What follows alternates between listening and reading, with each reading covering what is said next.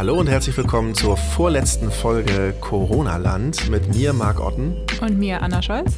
Heute sprechen wir über ein Thema, das für viele Menschen offensichtlich immer noch recht delikat ist. Wir reden über Sexarbeit und Bordelle, denn diese Branche leidet auch sehr unter der Corona-Krise. Dazu haben wir uns heute einen Gast eingeladen, der da wirklich aus erster Hand berichten kann, nämlich Elke Winkelmann. Sie ist ähm, Bordellbetreiberin, betreibt seit mehr als 30 Jahren ein Bordell und hat vorher selbst rund 14 Jahre als Sexarbeiterin gearbeitet, kennt also beide Seiten der, der Branche und kann uns heute mal einen Einblick geben, wie eigentlich die Corona-Krise so getroffen, sie so getroffen hat und was das auch für die Frauen bedeutet, die jetzt äh, nicht mehr arbeiten können. Und äh, Anna, es gibt ja auch derzeit politische Debatten gerade um dieses Thema rum. Zufall oder nicht, ich glaube, es ist kein Zufall, ähm, wurde jetzt von mehreren Bundespolitikern in einem offenen Brief ein Sexkaufverbot gefordert. Das heißt, der Freier würde dafür bestraft werden, wenn er sexuelle Dienstleistungen kauft, die Prostituierte in dem Falle nicht. Aber ich meine, das stellt natürlich den ganzen Beruf ähm, ja, unter Strafe. Und auch darüber werden wir mit Frau Winkelmann sprechen, über den Zeitpunkt dieses Vorstoßes von dem Gesetz und auch, was sie davon hält. Frau Winkelmann, schildern Sie uns doch mal, inwiefern hat Sie die Corona-Krise als Bordellbetreiberin getroffen? Ja, wie hat mich das getroffen? Im März äh, haben wir zusammengesessen und haben auch überlegt, wie ernst äh, das alles ist. Und irgendwann kam dann der Tag, wo wir zugemacht haben. Habe ich auch als total richtig und wichtig empfunden. Und wie sich das nun alles irgendwie weiterentwickelt, damit äh, haben wir oder ich persönlich irgendwie überhaupt nicht gerechnet. Sie haben aber geschlossen, weil Sie schließen mussten und nicht, weil Sie wollten. Wir haben also wir haben eigentlich haben wir darauf gewartet, dass äh, die Schließung kommt. Und äh, es gab auch Frauen, äh, die schon vorher gesagt haben, nee, das ist mir zu gefährlich. Ich möchte nicht arbeiten und die auch vorher schon aufgehört haben. Also es war irgendwie gut, dass uns die Entscheidung irgendwie abgenommen worden ist, ja, in dem Moment. Und konnten Sie jetzt von den ähm, Hilfsmaßnahmen oder den Rettungspaketen irgendwas in Anspruch nehmen? Ja, weil wir sind ja ein, also ich mache das mit äh, meiner Freundin zusammen. Wir betreiben das gemeinsam, dieses Geschäft. Und äh, es gab für alle Gewerbetreibenden gab es ja diese äh, Corona-Soforthilfe. Das hat dann also erstmal geholfen, die, die, die Mieten und die Nebenkosten mhm. irgendwie zu sichern. Aber jetzt wird das richtig knäpplich, ja. Dazu kommt, dass wir äh, mit dem Gesetz, mit dem Prostituierten-Schutzgesetz, musste ja auch jedes Bordell äh, eine Erlaubnis beantragen. Die haben wir ordnungsgemäß in 2017 beantragt. Und zurzeit wird diese Erlaubnis bearbeitet. Das finde ich total verrückt, ja, dass wir jetzt in der Corona-Zeit, wo wir zu haben, äh, mit dem Ordnungsamt äh, besprechen, was da noch irgendwie zu verändern ist, um die Erlaubnis zu bekommen. Was sind das so für Faktoren? Äh, wir müssen noch den Notausgang äh, kennzeichnen und äh, dann äh, gibt es so ein Notrufsystem, was wir noch nicht installiert haben, weil wir darauf gewartet haben, was möchte das äh, Ordnungsamt für ein Not Notrufsystem. Also wir arbeiten seit 30 Jahren ohne ein elektronisches Notrufsystem und sind damit eigentlich sehr gut zurechtgekommen. Ja, und jetzt haben wir das alles mit dem Ordnungsamt, äh, mit der zuständigen Sachbearbeiterin besprochen und jetzt haben wir wieder einen Termin und dann bekommen wir die Erlaubnis. War das jetzt Zufall, dass das in die Corona-Zeit gefallen ist? Ja, ich fand es irgendwie sehr eigenartig. ja, vor allen Dingen, weil äh, es wird ja jetzt auch so viel über dieses Sexkaufverbot gesprochen. Und mhm. äh, wir sind also eigentlich sind wir seit Jahren irgendwie in so einer Situation, wo man nicht weiß, bekommt man die Erlaubnis, wo man nicht weiß, äh, wie entwickelt sich die Moral in unserem Land, äh, soll Sexarbeit tatsächlich verboten werden. Also es ist wirklich, die letzten Jahre sind wirklich sehr schwierig gewesen. Können Sie uns noch einmal ähm, erklären, wie sieht es denn in Ihrem Geschäft, in Ihrem Laden aus? Wie viele Frauen arbeiten da und sind die bei Ihnen angestellt oder sind die selbstständig und mieten sich bei Ihnen quasi ein?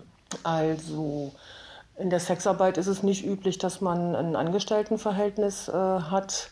Mhm. Es ist so, dass die Frauen äh, selbstbestimmt arbeiten. Das heißt, äh, wir haben so einen Wochenplan. Da sagen die Frauen vorher, eine Woche vorher, wie sie dann die nächste Woche kommen möchten. also es gibt keine abhängigen äh, Arbeitsverhältnisse, weil ich wäre ja dann irgendwie auch weisungsbefugt und könnte dann als äh, Chefin irgendwie sagen, ja, da ist jetzt ein Kunde für dich und der möchte die und die äh, Dinge irgendwie und jetzt mach die mal. Ne? Mhm. Also das würde ich auch sehr komisch finden. Haben Sie denn Kontakt zu den Frauen, die bei Ihnen arbeiten? Ja, klar. Wie geht's denen denn so? Was erzählen die so? Also wir haben also erstmal so eine WhatsApp-Gruppe gegründet. Äh, also teilweise sind die Frauen sehr verzweifelt. Wir haben äh, Migrantinnen äh, bei uns, die dann irgendwie auch noch versucht haben, nach Hause zu kommen, in ihre Heimat. Es war irgendwie alles sehr, sehr, sehr, sehr aufregend. Einige von den Frauen haben dann eben auch die Soforthilfe beantragt, müssen die aber jetzt wahrscheinlich zurückgeben, weil die Soforthilfe ist ja nur für die Leute, die eben auch Gewerbekosten haben. Und äh, das äh, ist bei den Frauen eben nicht der Fall. Das heißt, für die greift gar keine Maßnahme? Die können ausschließlich Grundsicherung beantragen. Mhm was manche Frauen wirklich auch überhaupt nicht wollen. Naja, und dann hat man halt so Kontakt, dann fragt man sich so gegenseitig, wie geht's dir denn, was machst du denn? Die eine oder andere hat versucht irgendwie was anderes zu arbeiten, warten aber eigentlich alle darauf, dass wir wieder aufmachen können. Formt sich denn jetzt, ähm, also dadurch, dass die Bordelle jetzt noch weiterhin geschlossen bleiben, formt sich da so ein illegaler, informeller Sektor der Prostitution? Kriegen Sie das irgendwie mit? Ja, das bekommen wir mit, weil äh, wir sind ja äh, also auch eben politisch äh, engagiert. Wir sind im Bundesverband Sexuelle Dienstleistungen e.V. und haben da eine ganze Menge Arbeit im Moment, weil wir natürlich auch äh, politisch fordern, dass auch wir wieder äh, geöffnet werden. Und wir bekommen natürlich schon mit, dass Frauen, die, äh, die jetzt irgendwie einfach kein Geld mehr haben, aus der Not heraus jetzt irgendwie auch wieder anfangen zu arbeiten. Das Schwierige an der ganzen Tatsache ist dann eben, dass es so ganz, ganz unterschiedliche Segmente in der Prostitution gibt. Mhm. Also man kann äh, im Domina-Studio arbeiten, im Wohnungsbordell, auf der Straße, im Hotel äh, im Schaufenster, ja, und äh, vielleicht finden Sie das jetzt komisch, wenn ich das sage, aber es ist irgendwie so, dass man äh, in der Prostitution auch ganz viel lernen muss, um in den unterschiedlichen Bereichen zu arbeiten. Mhm. Man sollte sich dort irgendwie sicher fühlen. Und wenn jetzt eine Frau aus der Wohnungsprostitution jetzt irgendwie Hotel- und Hausbesuche macht oder auf der Straße arbeitet, dann ist das für sie ein unsicheres Segment. Sie kann sich nicht mit ihren Kolleginnen austauschen. Ähm, sie weiß überhaupt gar nicht, wie die Abläufe dort sind. Und es ist dann teilweise für manch eine Frau, wenn sie sich dann eben einfach auch sehr unsicher fühlt, keine gute Perspektive. Zumal jetzt dann die Situation ja auch so ist, dass die Frauen nicht arbeiten können, aber natürlich Geld brauchen Richtig. und die Freier nicht in die Bordelle können, weil sie geschlossen sind, ähm, aber natürlich Bedürfnisse haben, die sie gerne befriedigt haben wollen. Und ja. die wissen natürlich auch um die Notlage der Frauen. Äh, sehen Sie da auch eine Gefahr, dass dann Frauen sich auch auf Sachen einlassen, auf die sie sich sonst nicht einlassen würden, aber eben um diese Notsituation auszunutzen? Naja, es ist doch äh, äh, ganz klar, wenn, wenn eine Frau irgendwie in einem Bordell arbeitet, in der Wohnungsprostitution arbeitet, dass dort äh, eben einfach, äh, was weiß ich, Aushänge sind von irgendwelchen Regeln und da kann sie sich viel besser irgendwie bei ihrem Kunden irgendwie durchsetzen. Da kann sie sagen, guck mal, hier ist es so, hier machen wir äh, eben alles mit, mit Maske hier kann ich nur, hier kann ich dir nur die und die äh, Sexvarianten anbieten, was anderes ist im Moment nicht drin. Und wenn sie irgendwie ganz alleine irgendwie unterwegs ist, dann kann der Druck von ihrem Kunden natürlich schon stärker sein.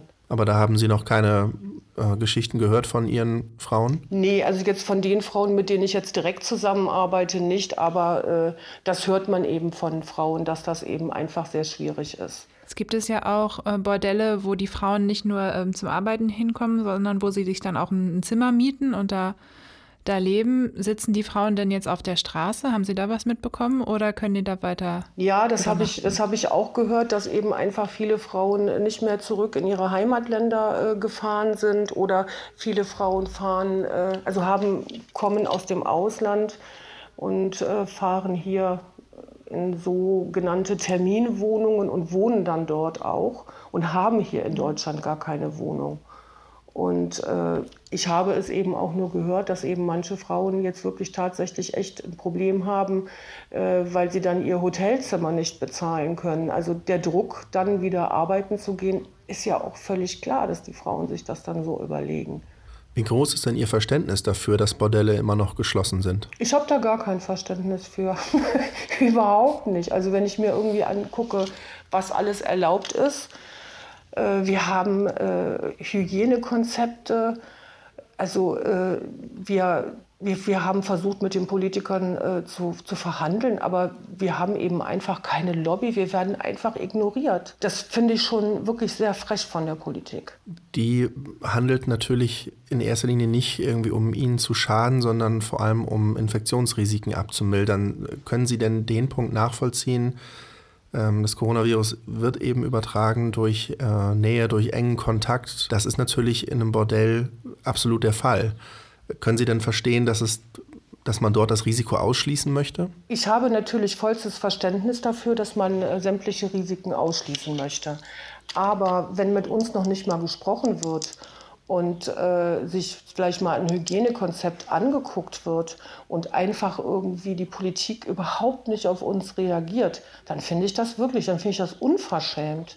Ja, also wenn jetzt irgendwie äh, Kontaktsport wieder zugelassen wird, wenn man ins Fitnessstudio gehen kann, wenn äh, Tätowierer arbeiten dürfen, dann weiß ich nicht, ich weiß auch nicht, was die, was die Politiker und Politikerinnen sich da irgendwie denken. Es gibt irgendwie, ich glaube, mit denen geht irgendwie einfach die Fantasie durch. Die wissen überhaupt gar nicht, äh, wie in unserem Gewerbe gearbeitet wird.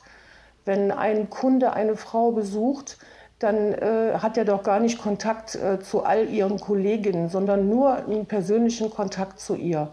Und wenn man da äh, bestimmte Stellungen macht und wenn man eine, äh, so einen Mundschutz trägt, ja, dann ist die Gefahr auf jeden Fall sehr minimiert. Das ist ja auch Teil des äh, Gesundheitskonzepts, das Sie schon genau. gerade angesprochen mhm. haben. Ähm, können Sie noch ein bisschen schildern, was, wie, wie stellen Sie sich denn vor, könnte ein Bordellbetrieb wieder aufgenommen werden?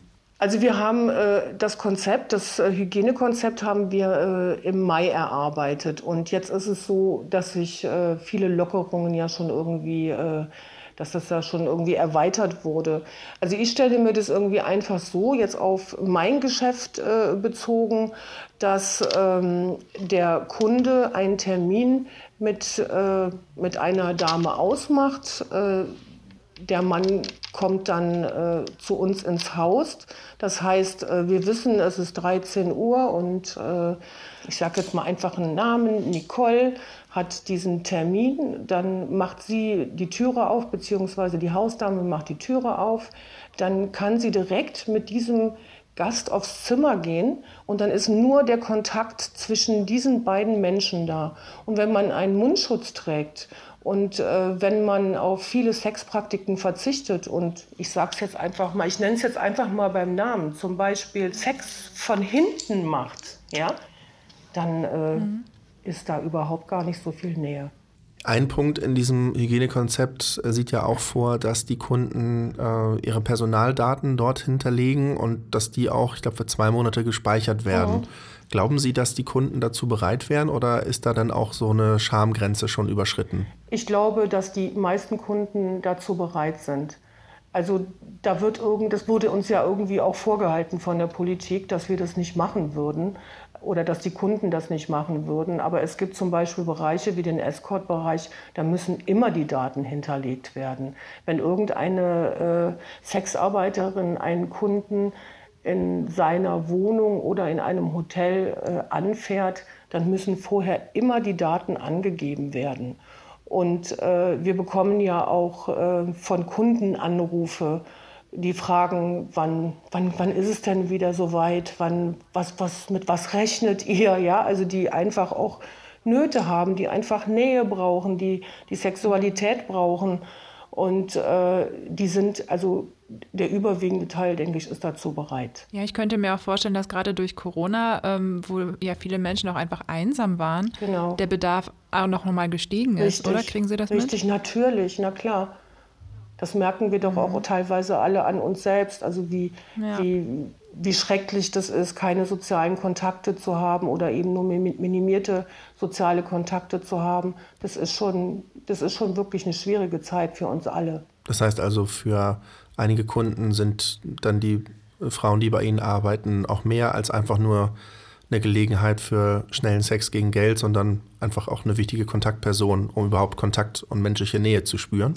Natürlich, also die Sexarbeit ist wirklich äh, was ganz anderes als einfach, äh, da kommt ein Kunde und äh, möchte eben einfach nur mal irgendwie eine schnelle äh, sexuelle Befriedigung haben. Viele Frauen kennen ihre Gäste seit Jahren.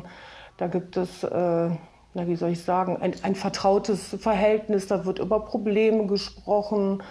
Äh, ich würde sogar so weit gehen, dass da teilweise Sexualtherapie stattfindet. Das ist einfach ja, was äh, vielleicht kann man das vergleichen mit auch so einem Friseurbesuch. Also wenn äh, ein äh, ein Mensch irgendwie immer wieder zu derselben Friseurin geht, dann kennen die sich vielleicht auch seit Jahren, dann reden die über die Kinder, wie das Zeugnis war, äh, was es für Probleme gibt. Ja, und so ist das äh, in unserem Bereich auch.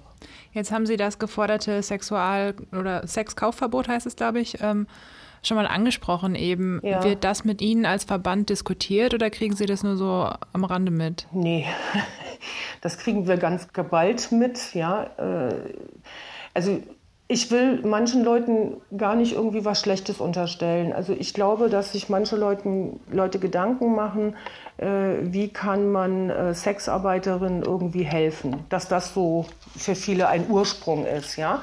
Und mhm. diesen Gedanken finde ich ganz gut, ne? wenn man jetzt also irgendwie hingeht und den Frauen irgendwie ein Umstiegsprogramm in andere Berufe irgendwie anbietet, dann äh, finde ich, ist das eine ganz, ganz tolle Idee, wenn man Frauen bei Wohnungssuche, äh, bei einer Wohnungssuche hilft, weil viele Migrantinnen haben das Problem, dass sie überhaupt gar keine Wohnungen finden, weil es eben auch so einen starken Rassismus in unserem Land gibt. Äh, das finde ich, also so Hilfen für Sexarbeitende finde ich wunderbar. Aber hinzugehen äh, und zu sagen, äh, das sind alles Opfer und äh, zu lügen, mit falschen Zahlen zu spielen und äh, das geht einfach an all dem vorbei, was irgendwie richtig wäre. Was sind das für falsche Zahlen, mit denen die operieren? Es gibt irgendwie 33.000 ähm, Sexarbeiterinnen, die gemeldet sind nach dem neuesten Prostituiertenschutzgesetz, muss man sich registrieren lassen, muss sich äh, beraten lassen. Ich sage sogar, man muss sich zwangsberaten lassen, das ist so eine gesundheitliche Beratung. Und äh, das sind eben 33.000 und äh, jetzt wird irgendwie mit ganz anderen Zahlen operiert und es wird irgendwie gesagt, es gibt so viele Frauen, die eben nicht gemeldet sind. Es gibt auch Frauen, die nicht gemeldet sind, die irgendwie illegal arbeiten. Aber äh, jetzt irgendwie zu sagen, das sind 400.000, äh, das sind 800.000 oder sogar schon eine Million wurde genannt, ja, also das ist äh, das ist einfach falsch. Oder auch zu sagen, äh, dass über 90 Prozent äh, Opfer sind, das ist auch falsch, ja. Also man, kann sich doch darüber Gedanken machen, auch die Frauen zu professionalisieren. Also ich finde, Sexarbeit ist so vielfältig, äh, das muss man wirklich lernen. Also wir bieten zum Beispiel in unserem Laden eben auch Einstiegsberatungen an. Wenn irgendeine Frau sagt, ich überlege mir jetzt in die Sexarbeit einzusteigen, dann kann sie vorbeikommen, dann führen wir ein Gespräch und reden auch über ganz äh, praktische Dinge, wie man arbeitet, wie man sicher arbeitet, äh, wie man das Kondom aufzieht, wie man äh, sich präsentiert, wie man ein vernünftiges Verhandlungsgespräch führt und so weiter. Ja, dieses Glück haben aber natürlich nicht alle Frauen, die in dieser Branche arbeiten. Und ich denke, darauf zielt auch dieser Vorstoß von den, von den Politikern jetzt ab. Nee, also wenn man äh, in die Prostitution einsteigen möchte, dann gibt es ganz, ganz viele Geschäfte, die sowas anbieten, auf jeden Fall. Mhm. Ja. Man kann nicht irgendwie einfach von heute auf, äh, auf morgen irgendwie als Domina arbeiten. Das muss man lernen. Man muss vielleicht die Sexarbeit äh, nicht wie einen Ausbildungsberuf sehen und eine dreijährige Ausbildung machen, aber äh, davon heute auf morgen einfach so zu arbeiten, ohne irgendwie eine Form äh, vom Anlernen, das geht überhaupt nicht. Sehen Sie denn dort ähm, an dieser Stelle so diesen klassischen Konflikt, so auf der einen Seite Leute wie Sie, die versuchen, die Sexarbeit so in, zu professionalisieren und äh, dem Ganzen so einen Rahmen zu geben, äh, der rechtlich sicher ist, der auch den, den Sexarbeitern mehr Sicherheit gibt und äh, auf der anderen Seite eben so dieses, diese gesellschaftliche Pikiertheit, die sagt so, äh, so Sexarbeit und so Prostitution, das will man am besten gar nicht, das ist alles komisch, das ist alles äh, zwielichtig. Ist das auch jetzt in, auch in Corona-Zeiten, kocht das da wieder so ein bisschen hoch? Naja, die, äh, die Bundestagsabgeordneten, äh, die haben ja richtig diese Zeit ausgenutzt, um jetzt äh, das Sexkaufverbot irgendwie durchzudrücken. Also das finde ich richtig schäbig, ja. Also da habe ich überhaupt gar kein Verständnis dafür, so eine Notlage von Frauen irgendwie auszunutzen. Ja, das äh, finde ich äh, völlig unangemessen, ja. Also wie gesagt, äh, wir sind bereit äh, zu Gesprächen und äh, man kann auch irgendwie gucken, was gibt es denn da für Schwierigkeiten und wo kann man denn da helfen. Aber wissen Sie, irgendwie Menschenhandel, das ist verboten. Das haben wir im Gesetz eh schon drin. Zuhälterei, das ist verboten. Das ist auch gesetzlich geregelt. Ich weiß nicht, und wenn unsere Kunden bestraft werden. Also wer möchte denn bitte irgendwie ein Gewerbe weiterhin ausüben, wo die Kunden bestraft werden, äh, die zu einem kommen? Wie soll denn das gehen? Das ist doch keine Hilfe für die Frauen, die weiterhin in der Sexarbeit arbeiten wollen. Und äh, Bordelle gibt es dann auch nicht mehr. Also diesen geschützten Rahmen, äh, den gibt es dann einfach nicht mehr. Sie waren ja selbst früher äh, Sexarbeiterin, können sich deshalb vielleicht noch ziemlich gut auch in die Köpfe ihrer Frauen reindenken. Was glauben Sie denn, wie lange bleiben denn auch die geduldigsten von denen noch geduldig, bevor die sagen, gut, jetzt hole ich mir die Freier eben doch nach Hause und zwar ohne Mundschutz und dann einfach gegen ein bisschen mehr Geld? Ich denke, äh, es kommt auf äh, die Umstände an, inwieweit die Frauen äh, vorgesorgt haben. Ja? Also viele Frauen sparen ja auch, weil sie selbstständig sind und weil sie dieses Geld dann eventuell für die Rente irgendwie brauchen oder weil sie irgendwie vorhaben, irgendwie irgendwann was anderes zu machen und diese Ersparnisse reichen bei der einen Frau weiterhin und bei der anderen Frau eben nicht. Also ich kann die Frauen verstehen. Was sollen sie denn machen? Wir nehmen jetzt diese Folge Anfang Juli auf. Äh, sie sind jetzt schon seit ein paar Monaten geschlossen. Was ist denn Ihre Prognose? Wann öffnen Sie denn wieder? Wir schließen schon immer alle irgendwie Wetten ab. also das schwankt immer, je nachdem. Äh, also es ist so irgendwie so tagesabhängig. Manchmal denke ich, es kann gar nicht mehr lange dauern, weil es ist einfach alles so ungerecht. Äh, es muss bald aufgemacht werden. Manchmal denke ich jetzt vielleicht Mitte Juli, dann denke ich, nee, vielleicht erst im August oder im September. Wie lange könnten Sie denn überhaupt noch durchhalten? Also äh, ich persönlich, na, ich kann noch eine Weile durchhalten, wobei das jetzt auch wirklich irgendwie knapp wird. Mhm. Also ich weiß jetzt nicht, äh, jetzt laufen ja neue Programme. Äh, wir haben mit dem Steuerberater schon gesprochen. Jetzt kann man irgendwie einen neuen Antrag stellen. Das scheint jetzt irgendwie alles etwas komplizierter zu sein. Aber das werden wir natürlich versuchen und äh, hoffen dann natürlich noch eine Unterstützung zu kriegen. Also es reicht schon, wenn ich mein privates Leben irgendwie äh, finanzieren muss. Ja? Also wenn die Miete bezahlt wird vom Geschäft äh, und die Nebenkosten, dann bin ich schon ganz froh. Und wir wissen ja auch gar nicht, wenn wir wieder ja. aufmachen können, wie wird denn das Geschäft dann sein? Das wird ja auch nicht mehr sein, wie es mal war. Ja, Anna, was hältst du denn von diesem derzeit diskutierten Sexkaufverbot? Ja, ich bin da auch so ein bisschen zwiegespalten. Ich finde, was Frau Winkelmann gesagt hat, das ist schon, also das stimmt ja schon. Ich meine, die kriminellen Hintergründe, die man da unterbinden will, die sind ja eh schon illegal. Also Menschenhandel und Zuhälterei, das äh, steht eh schon unter Strafe. Und da kommt man jetzt mit einem weiteren Gesetz dem, glaube ich, auch nicht bei, wenn das jetzt immer noch nicht funktioniert. Und auch äh, frauenfeindliche und äh, menschenunwürdige Arbeitsbedingungen wird man damit auch nicht ausmerzen können, weil eben diese Arbeitsbedingungen in so einem informellen Sektor stattfinden und nicht in Bordellen, wie sie von jemandem wie Frau Winkelmann betrieben werden. Aber ja, ich glaube schon, dass auf jeden Fall äh, es deutlich mehr Schutz braucht für Sexarbeiterinnen. Aber ob das mit einer Stigmatisierung und einer Illegalisierung ihrer Arbeit äh, so funktioniert, weiß ich nicht. Ja, ansonsten ist es natürlich ein schmaler Grad, wie ich finde, denn ich glaube, und das ist aber auch nicht empirisch gestützt, aber natürlich bietet diese Branche viel Potenzial für Ausbeutung und für Unterdrückung. Und ähm, davon gibt es natürlich auch genug Geschichten. Die sind auch oft erzählt worden, aber es, welche Geschichten man natürlich nicht so häufig hört, zumindest in der Öffentlichkeit, äh, sind die von Prostituierten oder Sexarbeitern, die total zufrieden sind mit, ihrem, mhm. mit ihrer beruflichen Gestaltung. Und die sagen, gerade in so einem Bordell, äh, wo es eben Regeln gibt, wo sie auch einen geschützten Raum vorfinden, um sich mit Kunden zu treffen und ihrer Arbeit nachzugehen, die eben sagen, Sex ist für mich mein Beruf. Das ist dazu werde ich nicht gezwungen, sondern das ist das, was ich beruflich mache.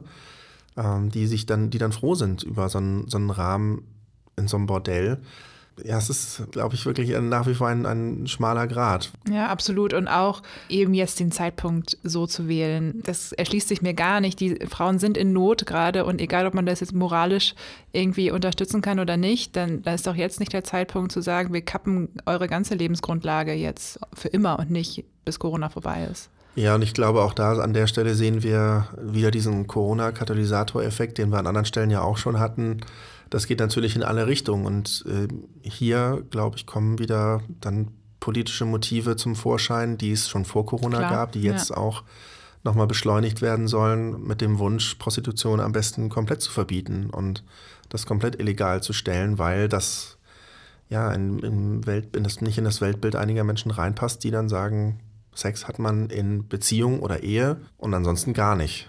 Und auch die Hygienevorschriften, so wie sie, Frau Winkelmann das geschildert hat, ist nicht so viel anders, als wenn ich jetzt drei Stunden beim Friseur sitze und mir da jemand sehr nah am Gesicht rum handwerkt. Und man muss dazu auch sagen, was die Forschung dazu angeht, ähm, also klar, Küssen ist äh, total heikel und da besteht ein klar, sehr ja. großes Küssen und Sex grundsätzlich, weil es ist viel Bewegung, es wird viel geatmet, es wird gestöhnt, das sind alles ja, Aktivitäten, wo eben ein erhöhtes Infektionsrisiko besteht. Aber darauf gehen die Verbände ja auch mit ihrem Hygienekonzept ein. Zum Beispiel sieht das dann vor, dass äh, Oralverkehr nicht erlaubt ist oder mhm. dass, also geküsst wird ja eh fast kaum in, in diesem Bereich. Aber es ist, sind halt auch viele Sachen unklar. Insofern kann ich da auch die Politik in Teilen verstehen, die dann sagt, solange wir Ungewissheit haben, lassen wir es lieber zu, weil warum sollen wir hier ein Risiko eingehen? Wie gesagt, es ist jetzt Anfang Juli, die Bordelle sind noch geschlossen und wir sind gespannt, wann und wie es da in dem Bereich weitergeht. Ähm, vorerst verabschieden wir uns aber von diesem Podcast. Eine Folge haben wir noch nächste Woche, also unbedingt wieder einschalten. Bis dahin können Sie weiterhin Fragen und Anmerkungen schicken an audio.noz-digital.de. Wir freuen uns weiterhin über nette Bewertungen auf Apple Podcasts und ja, empfehlen Sie uns weiter. Man kann die Folgen ja auch nachhören. Und dann sagen wir noch einmal, bis zum nächsten Mal. Und machen Sie das Beste draus. Tschüss.